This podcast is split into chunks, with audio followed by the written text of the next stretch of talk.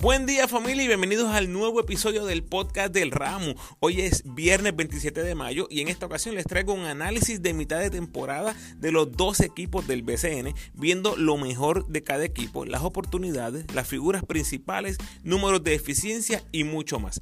En mi episodio más reciente, el número 129, les compartí un análisis de los 13 jugadores puertorriqueños que vieron acción en el G-League durante la temporada 2021 y 2022, incluyendo José Alvarado, Alin Ford, Tremont Waters, etc. Y cómo veía su futuro profesional en términos del BCN, la NBA y o el equipo nacional. Así que dense la vuelta por ahí. Les recuerdo que voy a estar en Puerto Rico también para la ventana FIBA de principios de julio. Y mientras esté por allá, espero darme la vuelta por alguno que otro partido del BCN, ya que llevo desde el 2007, Corillo, sin pisar una cancha en Puerto Rico. Así que ya ustedes saben cómo estoy de pompeado. Recuerda seguirme en tu red social favorita, Instagram, Facebook y Twitter, como El Ramo Opina. Por favor, dale like al post, compártelo, comenta y suscríbete a mi podcast en tu plataforma favorita. Además, me puedes enviar tus preguntas o sugerencias a elramoopina.gmail.com o en cualquiera de mis redes sociales. Puedes apoyar al Ramo convirtiéndote en patrocinador o patrocinadora del podcast y lo puedes hacer a través de Anchor con 10, 5 o un pesito al mes. Agradecido por tu sintonía. Que disfrutes. Empezamos con la sección A, los Piratas de Quebradía, récord de 12 y 6, al momento 6 y 2 en casa, 6 y 4 en la carretera, el mejor récord en la liga jugando fuera de casa. Han estado en segundo lugar, o primero o segundo lugar, en 45 de las 46 jornadas hasta el momento, algo realmente espectacular. Un equipo que comenzó sin Benjamin Colón, sin Bebo, sin Gary, sin Harris, sin Piñeiro. Empieza la temporada, selecciona a Will Martínez, Jojo Walker, Hanif, Félix Rivera, suspenden a Robinson y como quiera este equipo se ha mantenido arriba. Verdaderamente increíble. Las constantes hasta el momento. Philip Wheeler, Carlos Emory y Jamil Wilson. Bien curioso este Wilson, ¿verdad? Un tipo bien frío y caliente, pero ha hecho el trabajo prácticamente jugando las cinco posiciones en algún momento. Los Piratas tienen récord de 5 y 0 en overtime. O sea, un equipo que nosotros pensaríamos que las mejores figuras están fuera, no ha importado, han tenido clutch, ya sea individual o colectivamente, pero ese récord de 5 y 0 dice muchísimo también de este equipo. Algo bien curioso es el diferencial de puntos. Hasta el momento, los Piratas con récord de 12 y 6, escuchen esto, tienen un menos 30 en el diferencial de puntos. Tú esperarías con un menos 30 un equipo perdedor o en el mejor de los casos un equipo jugando para 500. Esa es la realidad. Y mantengan este número en mente porque voy a hacer referencia a él en el futuro. En el lado ofensivo del balón, también resulta bien interesante ver estos números. Están undécimos en eficiencia ofensiva con 86.7. Es el peor equipo ofensivo de la liga en puntos por posesión con 87.1. Están últimos en porcentaje de campo con 41.9. Es el equipo que más hace errores en la liga con 13.8. Últimos en asistencia por error con 1.4. Todo esto hace mucho sentido cuando vemos las piezas disponibles, lo que tenía quebradillas disponibles. Por eso es que muchas personas, por lo menos yo, tengo que decirlo, yo no veía a quebradillas empezando bien para nada, en lo absoluto. Y si voy al pasado y tengo que volver a pronosticar algo, pronosticaría lo mismo porque no vi venir esto. No lo vi venir. Es el peor equipo ofensivo de la liga, uno de los peores equipos ofensivos de la liga que hace sentido, de nuevo, cuando vimos las piezas que estaban disponibles. Pero aquí está la otra cara de la moneda. Segundo en robos con 7.9. Posiblemente serían los primeros en deflections, si fuera una estadística que nosotros tuviéramos aquí en, en el BCN. Terceros en eficiencia defensiva, detrás de los vaqueros y los capitanes. Primeros en puntos por posesión en defensa con 89.6. Y los más que producen errores en el contrario con 15.1, que va de la mano del mejor assist to turnover ratio defensivo de la liga con 1.25. Además están primeros en puntos permitidos con 81.2. O sea, lo que hemos visto hasta el momento, los piratas son los brujos del 2021. Tal vez no tengan la mejor ofensiva del torneo, pero han ganado los partidos en base a su defensa. Llegó Gary, que es un candidato a MVP. Yo estoy contando con que Piñero va a llegar y eventualmente se va a reintegrar Thomas Robinson. Esto luce muy, muy bien en Quebradilla. Los Leones de Ponce con marca de 12 y 7 están segundos en la sección A. 8 y 2 el récord en casa, tercer mejor récord detrás de Bayamón y Arecibo, 4 y 5 en la carretera. Al momento están cuartos en eficiencia ofensiva con 99.6 y están terceros en eficiencia defensiva con 90.6, empate con los Piratas. Lo mejor hasta el momento, el colectivo. Yao López gran trabajo está haciendo, especialmente estas últimas semanas de competencia. Carlos Rivera, la veteranía, el clutch. Yerreel, aunque no está teniendo su mejor temporada, los números están ahí. Sigue siendo la primera opción ofensiva del equipo. Tienes a Vasallo haciendo lo suyo. Igual estas últimas semanas su rol ha incrementado y ha dado resultados, ha producido. Tienes a Luis López teniendo su mejor campaña de su carrera, tienes a Mike Rosario haciendo lo suyo, Yomar entre los líderes en triples en la liga, viniendo del banco y jugando menos de 20 minutos, algo espectacular. Tienes a Murphy, nativo, que está haciendo su trabajo en la pintura. Y si se han fijado en algo hasta el momento, todo lo que he mencionado, gente, son los nativos. No mencioné a los refuerzos. Estadísticamente, dos de los peores refuerzos en la liga pero ¿cómo podemos discutir contra los resultados que están poniendo los Leones de Ponce? Yo creo que todos sabemos que el enfoque de los Leones de Ponce este año iba a ser la defensa. Todos sabemos las herramientas ofensivas que tiene Ponce, pero hay que darle el crédito a esta gerencia que se enfocó en la defensa, está dando resultados hasta el momento. Lo de Alin Ford, pues eh, no creo que sorprenda tanto y, hablo un poco más de ese tema en mi episodio anterior donde analizaba los boricuas en la g Les invito a que vayan a escucharlo. Pero aún sin Ford, Ponce está primero en triples en la liga con 10.2 y segundo en porcentaje con 37.3. Esos son números excelentes que si eventualmente Alin Ford se suma a este equipo, se pondrían todavía más peligrosos en el área de tres puntos. Y a todas estas, Yerreel, que parece estar poseído, no está ni remotamente cerca al Yerreel que vimos en el 2021 cuando llegó a Ponce. Aún así, miren qué bien se ha visto Ponce. Repito, el colectivo es lo más importante de este equipo al momento. Sí, los que me escuchan saben que Yerreel fue mi pick para MVP este season. Y aunque ahora mismo no está muy fuerte su candidatura, una virazón pudiera cambiarlo todo. Los capitanes de Arecibo con récord de 11 y 8, terceros en la sección. Les pregunto esto, en una serie de 7 juegos, ¿quién le va a apostar en contra a los capitanes? O sea, es bien difícil encontrar a alguien que le apueste en contra a los capitanes. Al momento tienen la segunda mejor marca en casa con 7 y 1.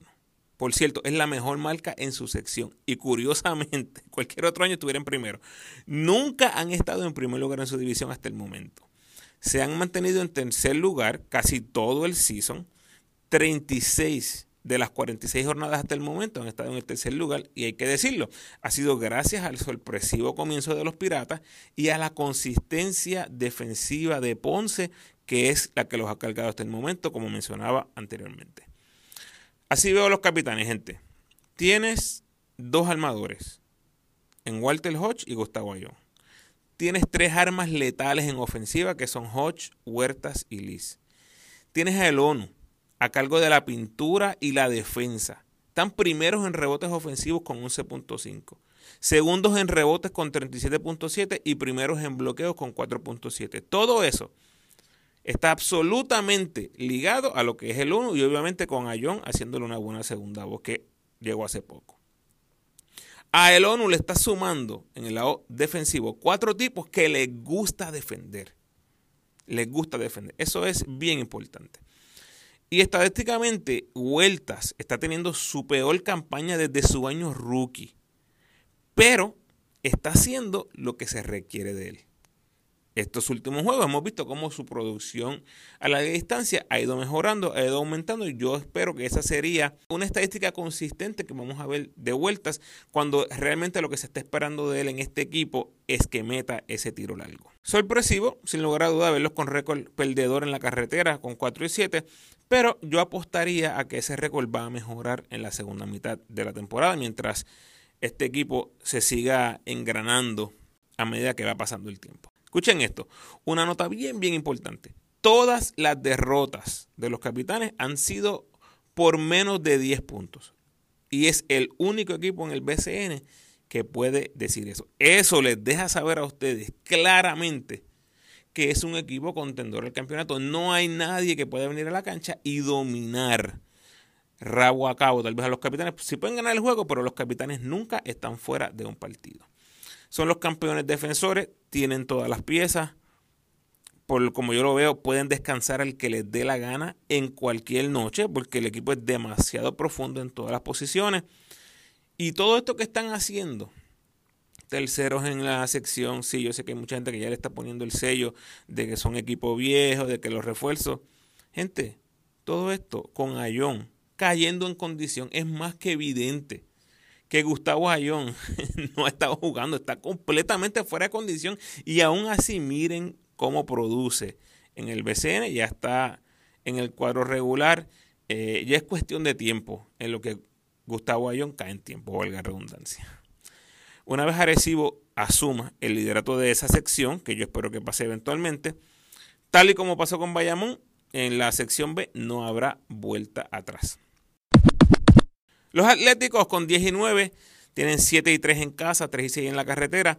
La verdad es que desde que yo sigo el BCN, si hay algo que tiene que pasar en San Germán para que ese equipo sea relevante, en la temporada que sea, es que tienen que ganar en casa. Y eso está pasando. Mientras eso pase, creo que hay felicidad en la cuna y el fanático no se va a quitar tan fácil. Hashtag ahora quien se quita.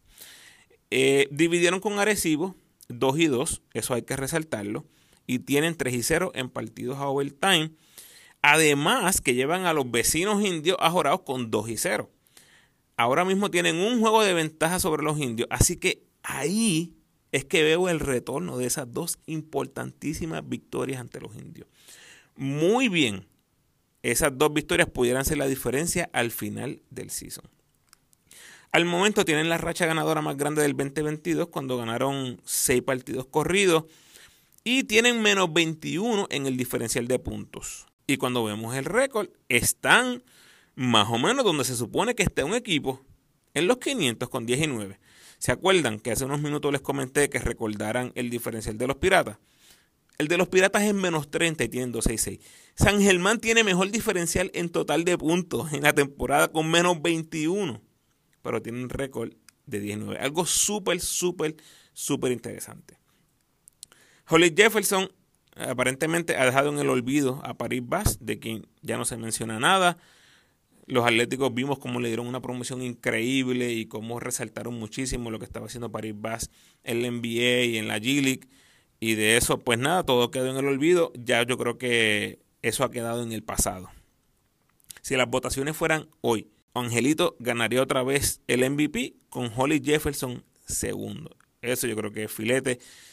No creo que nadie en San Germán se esperaba esto. Así que gran aplauso a todos los que están encargados de conseguir ese talento en los refuerzos. Acertado la inclusión de Holly Jefferson. Ahora, esto es lo que hay en San Germán. Entiendo que ya no hay upgrades, a menos que se pongan creativos en el mercado de cambio o busquen cambiar a Mason, pero esto es lo que hay y el techo lo vimos cuando le sacaron dos jueguitos a los capitanes.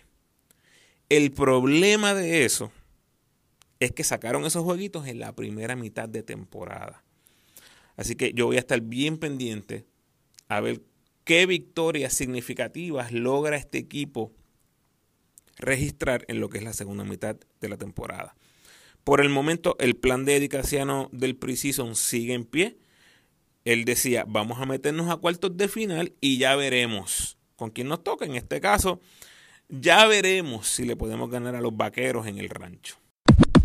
Los indios de Mayagüez eh, empezaron en estado crítico en intensivo, diría yo, con siete derrotas corridas. Ese 27 de abril perdieron 98-54 en el rancho. O sea, asquiante. ¿Y qué clase de turnaround le ha dado Dalmau a este equipo? Tienen 10 y 4 en los últimos 14 juegos y esas cuatro derrotas por un promedio de 6 puntos por juego. En el baloncesto de hoy especialmente, eso es nada. Así que ha sido impresionante el resurgir de este equipo. Como dije, 10 y 4 los últimos 14 juegos, incluyendo dos victorias ante los campeones capitanes, dos ante los subcampeones Mets y una en Ponce que este CISO no está fácil y ya lo han dicho muchísima gente, es uno de los sitios más difíciles de ganar en el BCN. Ahora hay que hablar de la oportunidad que se le ha dado al novato Jordan Cintrón, poniendo excelentes números hasta el momento desde que se incluyó en el cuadro regular. Números de relevancia histórica. Si no han visto mi post de él cuando terminó con un 2020, por favor búsquenlo en mis redes. El Ramo Opina, Twitter, Facebook e Instagram. Ahora mismo, vayan y busquen lo último que yo puse de Jordan Cintrón. A Jordan le sumamos que Jared Ruiz está teniendo su mejor temporada en el BCN. Por cierto, acaba de llegar a los mil puntos anoche, así que felicidades a Jared. Y tienes dos buenos refuerzos que están haciendo el trabajo, contrario a lo que teníamos en el principio, que la situación estaba caótica y triste. Pero el techo de este equipo lo dicta Jason Page. Los fanáticos de Mayagüez que me siguen ya probablemente estén cansados de escucharme con la misma cantaleta.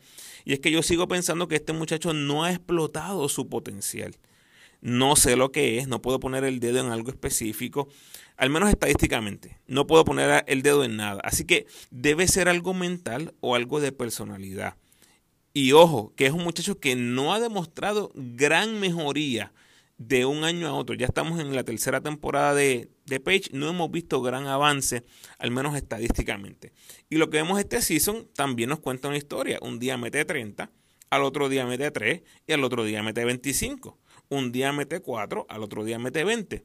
Así no se puede. Yo quiero ver consistencia de un jugador que en mis ojos podría llegar a ser el mejor shooting de la liga. Obviamente Dalmau es candidato fuerte a dirigente del año. Eh, Cintrón ahora es obvio candidato a novato del año, después de la demostración histórica del 17 de mayo en Guaynabo, que es a lo que hacía referencia hace unos segundos atrás. Eh, no creo que su rol cambie mucho de ahora en adelante, así que los tres candidatos más fuertes son New Yorkers, Tremont Waters, George Condit, Jordan Cintrón. Se los estoy diciendo, por ello vayan y escuchen el final del episodio 129, el episodio pasado, justo antes de este. Minuto 42, 44 en adelante. Escuchan y me escriben. Los Brujos de Guayama con 4 y 14 en el sótano de la liga. Eh, muy triste, realmente. Ya el fanático dejó de ir a la cancha y estamos a mitad de temporada. Yo había mencionado en mi podcast de las primeras dos semanas del BCN que era una de las canchas que quería ir cuando fuera a Puerto Rico. Pero al paso que vamos, es posible que yo sea el único en las gradas en el partido que logré ir, así que eh, ya está off the list. Que por cierto, después de ver lo que pasó en Humacao y Quebradía, son otras dos canchas que no creo que vaya a ir. ¿Se imaginan? 15 años yo sin pisar una cancha de BCN y que me vengan con una suspensión por una gotera, por fallas eléctricas. No, no, no, no, no. Olvídate de eso. Me voy a las otras que todavía no ha pasado nada. Eh, el equipo otra vez, los brujos. La baja de Denis Clemente fue crucial. Eh, me parece que fue algo vital en el descarrilamiento de este equipo. Después lo de Franklin fue prácticamente lo que sentenció a los brujos. Dennis hizo su trabajo esas primeras semanas, pero obviamente está fuera por, por el season. Y lo de Franklin es una baja sensible porque fue el ancla de una de las mejores defensas en el 2021. Así que no solo pierdes manejo de bola y ofensiva en Dennis, sino que pierdes un gran defensor en Ali Franklin que además es un buen jugador ofensivo. O sea, Guayama pierde, por donde quiera que lo mire. Eh, Jordan Howard está en los playoffs ahora mismo en Francia, pero no creo que llegue este season. No veo razón para que quiera venir, especialmente cuando está un poco lastimado de la espalda. Yo lo que veo más posible es que una vez se termine el season en Francia, él se tome su tiempo para descansar y prepararse para lo que va a ser su próxima su próximo compromiso, que pudiera ser Gillick o pudiera ser en el baloncesto internacional.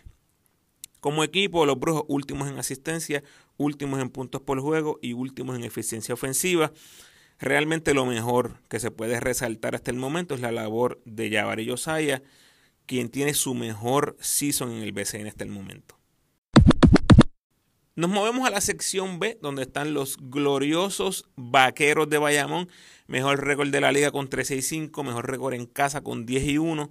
Único equipo con victorias en doble dígito en casa y 3 y 4 en la carretera. Ojo con esto, que lo que resta en el itinerario son 5 partidos en casa y 9 en la carretera. Colectivamente, segundos en porcentaje de campo con 49.2, primeros en triples con 37.4%, segundos en rebotes con 37.7, primeros en asistencia con 23.5, segundos en puntos anotados con 89.7 y primeros en eficiencia con 107.9. En el lado defensivo, primeros en porcentaje de campo con 43.4%, eso es en defensa, segundos en puntos permitidos con 82.3 y primeros en eficiencia defensiva con 87.9. No hay mucho más que añadir después que tú dices que es el mejor equipo ofensivo y el mejor equipo defensivo de la liga. Tienes al reinante MVP en Angelito, fuerte candidato otra vez para ganar el premio. Ya les mencioné cuando hablé de San Germán que si las votaciones fueran hoy, lo veo como el candidato más fuerte en VP, con Jefferson en segundo lugar. Tienes al reinante sexto hombre en Romero, fuerte candidato otra vez, debe ser el favorito para ganar. Tienes a Nelson Colón, siempre será un candidato a dirigente del año. Mujica jugando a un gran nivel, eh, sigue desafiando la lógica, sus mejores años han sido estos últimos cuatro, de los años 34 a los 37 de su vida. Tengo que hacer un post de esto porque creo que es algo sin precedentes en el BCN que veamos las mejores temporadas estadísticamente de un jugador después de los 33, 34 años. Es algo impresionante lo que está haciendo Javier Mojica. Y miren esto, aún cuando Angelito perdió algunos partidos por lesión, Cliff Durán entró y los vaqueros jugaron para 6 y 1 con Durán como point inicialista. Así que este equipo mantiene un alto nivel, aún perdiendo a un MVP. Si hablo de los refuerzos, están cumpliendo con sus roles hasta el momento. El personal nativo de Bayamón está a otro nivel, por lo tanto no es tanto lo que se espera de los refuerzos. En este caso en particular, buenos defensores. Tienen que ser buenos defensores los refuerzos, eso es crucial. Y algo interesante es que es una estrategia bien similar a la de Ponce. O sea, los que están cargando el equipo no son necesariamente los refuerzos. Vaqueros y leones, cuando vemos, están entre los de arriba. Eso es por el personal nativo. Así que hay vaqueros para rato.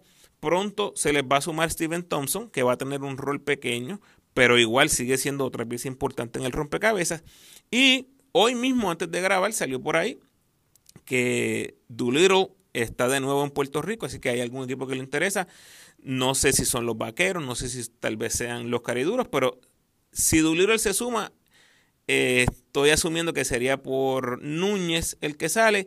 Y Doolittle ya sabemos por lo que hizo en el pasado que es un gran ayudante en lo que es Angelito, eh, un jugador que te puede jugar el point forward. Así que va a ser algo bien interesante ver si en efecto Doolittle se suma a lo que son los vaqueros de Bayamón.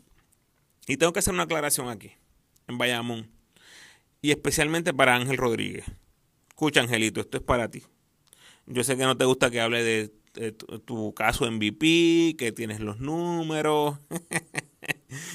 para Angelito esto no se trata de stats. Para Ángel Rodríguez esto se trata de campeonato. Díselo ahí, Angelito. Los cariduros de Fajardo con 9 y 9 tengo que hablar de un jugador que les cambiaría el panorama por completo. Es John Holland. No importa todo lo que yo diga, si metes a Holland a cualquier equipo del BCN es como meter un tercer refuerzo y ya vimos lo que hizo Guaynabo con tres refuerzos del año pasado y ya vimos lo que hizo Aguada cuando John Holland se sumó de la nada. Los dirigió directo al campeonato. Así que automáticamente se convierte en un mejor equipo, cualquier equipo que reciba John Holland. Y posiblemente se convierte en contendor al campeonato. Eso es así. ¿Qué ha hecho Fajardo hasta el momento? 5 y 5 en casa, 4 y 4 en la carretera. Les iba bien con Jefferson, pero lo dejaron ir. Recibieron a Jones, que a mi entender siente que necesita cargar este equipo, lo que provoca que en muchas ocasiones esté forzando la marcha. No creo que un equipo con tanto talento esa sea una estrategia positiva. Tiene que compartirse el balón, tiene que ser un baloncesto colectivo el que se juegue en Fajardo para que este equipo tenga éxito.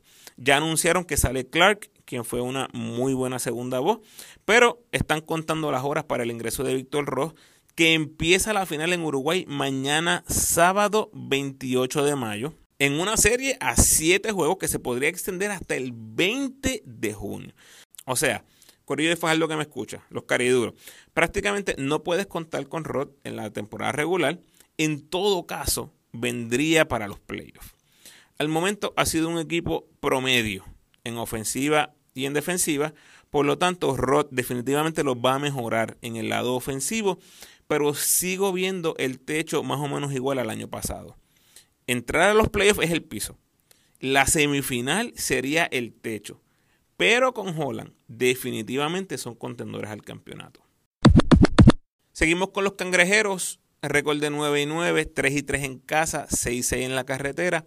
Opuesto a lo que les mencioné de Bayamón hace unos minutos, Santur se termina la temporada con 4 juegos en la calle y 10 en casa. Lo que debe ser importante a la hora de buscar posicionarse para los playoffs. No tenemos ningún indicativo de fortaleza o debilidad en casa versus en la calle, pero en teoría debemos pensar que tener ese, esa ventaja de jugar de local la mayoría de las veces se va a ver reflejado en el standing final. Están segundos en puntos por posesión en la liga, el equipo que menos erra el balón con 10.4, el mejor assist to turnover ratio de la liga con 1.9. Eso hay que, hay que decirlo en gran parte gracias a la labor de Filiberto y de José Juan Barea, que son los encargados de correr esa ofensiva pero están últimos en rebotes ofensivos, en rebotes y en robos. Tres estadísticas de esfuerzo que nos deja claro que este equipo es un equipo veterano, que tal vez no tiene las piernas jóvenes que se necesitan para estar tal vez más arriba en lo que son esos renglones estadísticos. Tienes a Barea liderando la liga en asistencias con 8.2, tienes a Diallo, líder de la liga en rebotes con 11.8, segundo en eficiencia, segundo en porcentaje de campo. Están haciendo su trabajo. Pero la cosa está en que el resto del elenco tiene que elevar el nivel. No puedes decirle a Barea que haga más. No puedes arriesgarte a usarlo 25, 30, 35 minutos porque lo vas a reventar. Y ya tenemos evidencia de eso, lo que pasó el año pasado. Barea no está para estar jugando 30 minutos por juego eh, por 2, 3, 4, 6, 8 semanas. No, tal vez en una serie sí, que fue lo que vimos con Arecibo, pero no a largo plazo. Tiene que ser eh, a corto plazo sabiendo que Varea está aquí prácticamente por misericordia, casi por hacerle un favor a la gerencia. Varea no tiene por qué estar jugando, no tiene por qué estar jugando a estas alturas, definitivamente. Diálogo es un animal de carga, así que tienen que surgir figuras, especialmente en defensa y en esfuerzo. Una nota aquí, jugar con Sosa y Jean Claver en la 2 y la 3 va a tener buenas y malas consecuencias. Y me parece que hasta el momento su récord lo refleja, tienes el mismo número o el mismo factor en ambas, en lo que es lo positivo y lo negativo. Tienes a Gian jugando fuera de posición en la 3, tiene que tener un efecto en él, sí o sí. Y tienes a Sosa que solo tiene una clara fortaleza en el juego. Y es cuando tiene la bola en la mano. Por lo tanto, yo no tendría problema en traerlo del banco y subir a Matías a la 3, dejando a Jan en su posición natural. Esto le da un poquitito de más aire a Jan Clavel y traes a Sosa con solamente una cosa en mente cuando sale del banco, es lanzar el balón de los tres puntos, que es precisamente lo que hace mientras está jugando. Pero su marca, su sello, su mano, su juego no se deja ver tanto en el lado defensivo, por lo tanto, tal vez bajaría los minutos un poco de Sosa para que se enfoque más en salir del banco y entrar esa ofensiva que es tan importante y a Gian lo movería a lado. Creo que es una posibilidad que pueden analizar. En mis ojos, Gian o Sosa tienen que venir del banco. O sea, o te buscas, en otro caso, un 4 más rebotero que Scal para poder marchar mejor con las torres de Arecibo, que son el barómetro, y deben ser el barómetro, ya que son los campeones defensores. Obviamente, lo que han trabajado hasta el momento no ha dado los resultados esperados. Así que yo esperaría algún tipo de cambio en personal o en estrategia. Mets de Guaynabo juegan para 8 y 10, 5 y 4 en casa, 3 y 6 en la calle. Sabemos que son los subcampeones del BCN, pero aquí hay una clara diferencia. Antes tenían tres refuerzos, ahora son solo dos. Por más que se quiera tapar el cielo con la mano, este es otro equipo y no podemos tener las mismas expectativas en base a lo que hicieron el año pasado. Es lo que mencionaba en la previa. Traen a Kyle Viñales para cubrir una posición de inicialista y ha hecho el trabajo para el que fue asignado. Le dan la bola a Taekwondo Rolón desde el día 1 y ha hecho su trabajo registrando la mejor temporada de su carrera. Prácticamente carril highs en todas las stats. Tienes a Balkman con estadísticas respetables para un tipo de 37 años. Tienes a Moore poniendo números de MVP, liderando la liga en eficiencia con unos números realmente impresionantes. Y con todo y eso que les menciono, este equipo está jugando por debajo de 500. Ofensivamente tienen todo lo necesario. Primeros en porcentaje de campo con 49.6. Primeros en porcentaje de tiros libres con 80% clave, vital en juegos cerrados. Primeros en puntos por juego con 90.9. Primeros en puntos por posesión con 102.7. Es una maquinaria ofensiva impresionante. Pero, desafortunadamente para ellos, en el básquet se tienen que jugar en ambos lados de la cancha. Y en el lado defensivo están undécimos en puntos por posesión con 102. Undécimos en porcentaje de campo un décimo en puntos por juego con 89. Últimos en porcentaje en triples defensivo con 40%. O sea, la media. Lo que están tirando todos los equipos del BCN es 35% en triples. Es el promedio. Guaynabo permite 40% en triple. O sea, es un field day jugar contra ellos. Son el segundo equipo que menos provoca errores en el contrario por lo que les he dicho, o sea, como son de buenos en ofensiva, así han sido de tétricos en defensa. Le meten 100 a cualquiera, pero cualquiera les mete 100 puntos. Eso, Corillo, no es un equipo campeonil. Y yo no espero que esa identidad defensiva cambie de la noche a la mañana. O sea, si pudieran agarrar un boost defensivo, si pudieran hacer un cambio, por ejemplo, un Brima podría cambiar mucho las cosas porque ayuda muchísimo a la pobre defensa que muestra el perímetro de los Mets. Pero ahora mismo es soñar, es soñar. Por lo que veo, Carolina los va a empujar por ese cuarto lugar, así que veremos si logran aguantar el empuje que viene por ahí. Gigantes de Carolina, 6 y 10, 4 y 4 en casa, 2 y 6 en la carretera. Lo que han hecho hasta el momento, esas 6 victorias, son ante Guayama, 2 ante Guaynabo, una entre Macao y dos contra Santurce. Una de ellas no estaba diálogo. Así que esos que les mencioné, Guayama, Guaynabo, Macao, son los peores tres equipos del BCN, excluyendo a los gigantes. ¿Qué me dice eso? Solamente una victoria significativa con Santurce, pero difícil contársela, como está jugando Santurce y lo pobre en defensa que es Santurce. Por lo tanto, en mis ojos todavía no tienen ninguna victoria importante esta temporada. Eso es hablando la realidad, Corillo, sin fanatismo. Lo que sucede ahora es que este equipo acaba de recibir un boost enorme con Alex Franklin. Los refuerzos ya están aclimatados y ya están todas las piezas nativas. Por lo menos las importantes. Así que creo que la segunda versión de los gigantes, o sea, la versión de la segunda mitad, va a ser mejor que la primera. No sé si eso los pondrá en los playoffs, pero definitivamente los veo presionando a esos tres equipos que tienen arriba porque están demasiado cerca de ellos. Eh, Santurce se debe despegar porque tiene un itinerario más fácil, eh, jugando mucho en su casa, pero Fajardo y Guaynabo me parece que pueden ser sorprendidos por los gigantes. En cuanto a la adición de Franklin, estamos hablando de uno de los mejores defensores de la liga, ex canastero de la selección que viene de su mejor temporada en el BCN con los Brujos en el 2021. Él fue la base de esa gran defensa de Guayama el año pasado y ahora jugando con tantas piezas jóvenes, con jugadores de la selección, con un buen coach y con dos buenos refuerzos, creo que todo está en bandeja de plata para que Carolina tenga una gran segunda mitad. Solo cuando vemos el talento disponible es muy obvio que están demasiado por encima de un Macao, así que la mira tiene que estar obligatoriamente en lo que es Guainabo, Fajardo y Santurce si se duerme. Vamos a ver qué pasa. Y finalmente tienes a los Grises de Humacao con 5 y 11, 4 y 4 de local, 1 y 7 de visitante, 1 y 7 en la carretera. Es el peor récord de la liga en la carretera. Esto nos deja saber que claramente no es un equipo contendor, aunque matemáticamente están vivos y pudieran dar par de sorpresas simplemente porque están ahí para competir. Eso no significa que vayan a meterse en los playoffs. Es una bonita historia, que lamentablemente ya el guion está escrito. No creo que este equipo tenga mucho futuro. Dejaron al mando a Gaby Velaldo para hacerse cargo de la ofensiva y ha sido premiado con su inclusión en el juego de estrellas. Pero fuera de ahí eh, no hay mucho más tal vez que podamos resaltar. El highlight del season hasta ahora sigue siendo la victoria sobre los campeones capitanes.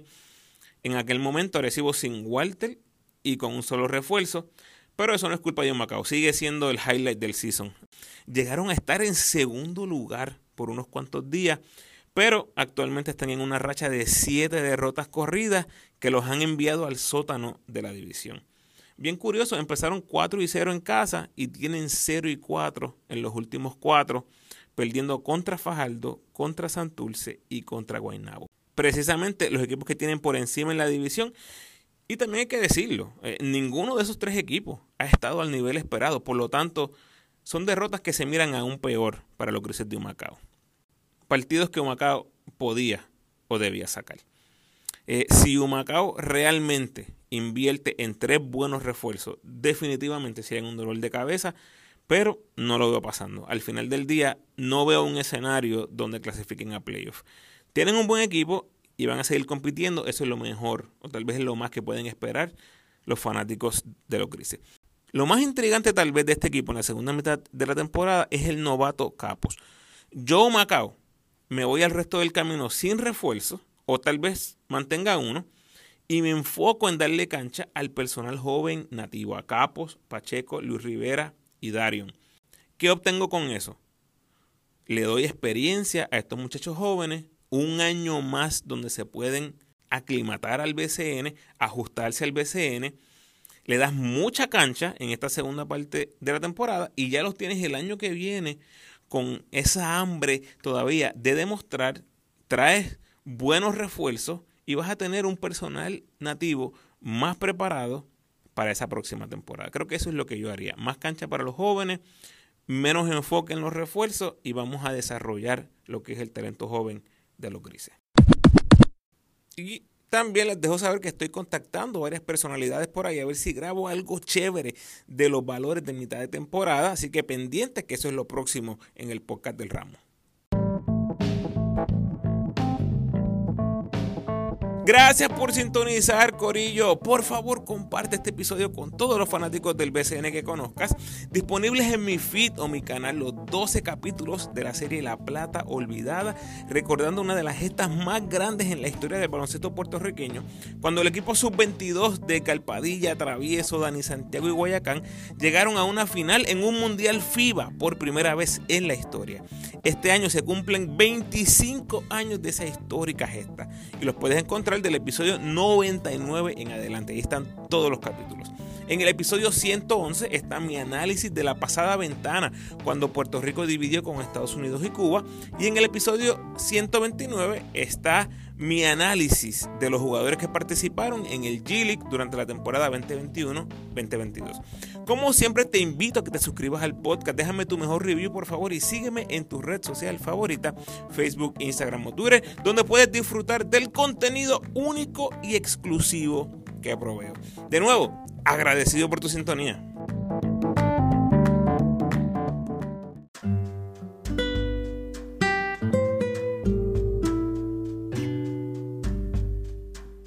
El pensamiento de hoy.